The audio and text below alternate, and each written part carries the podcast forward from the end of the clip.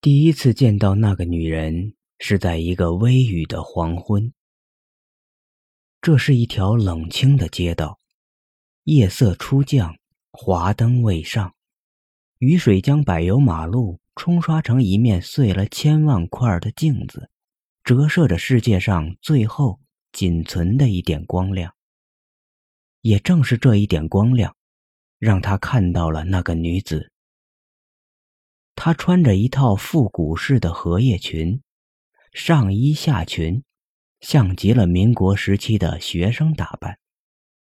纤细的手臂从大大的中袖里探出来，交织在胸前，很无助的样子，使整个人都显得纤弱起来。头发松松的挽起，看那厚度理应很长。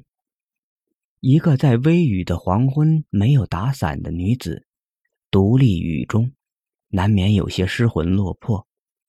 她却只那么静静地站着，不言不语，偶尔也会走动几步，却只是迈着小小的步子，左右徘徊，清丽风雅，很有点少年不知愁滋味，为赋新词强说愁的意味。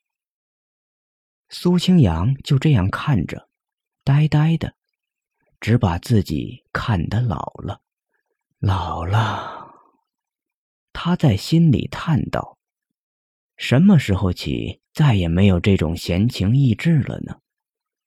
想着，心里便紧紧一抽，仿佛一些熟悉的过往牵动了他久违的情怀，再去深追。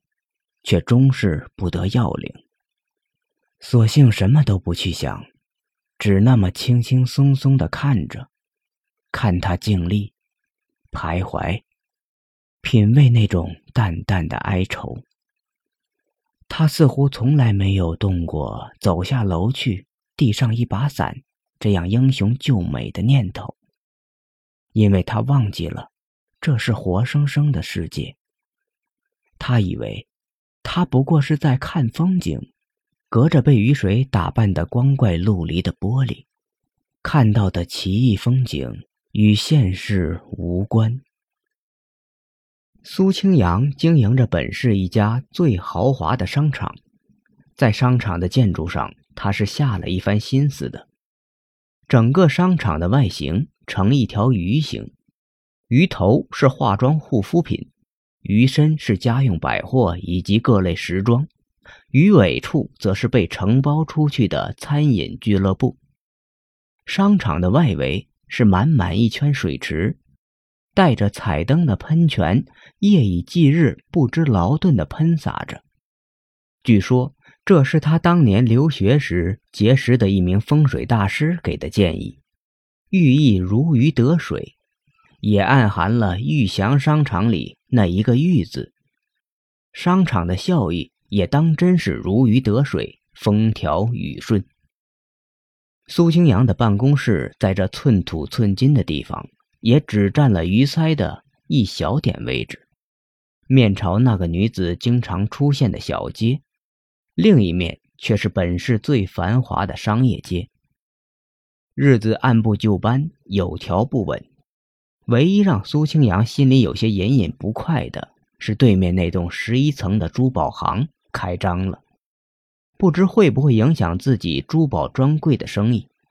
开业的那天，他也冒充顾客过去看过，那栋楼毫无创意的挺拔而立，像一个死气沉沉的墓碑。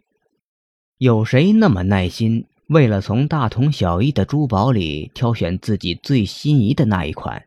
便一层层的往上攀爬呢。苏清扬不由暗暗感激起那位老友，正是他特立独行的创意，在经验之下刺激了人们的消费。这本就是一个奢侈品消费的年代，人们买东西已不再只满足生活所需便可，人们更在意的是面子。去玉祥购物，是一件多么有面子的事儿。离奇的事儿却悄然发生了。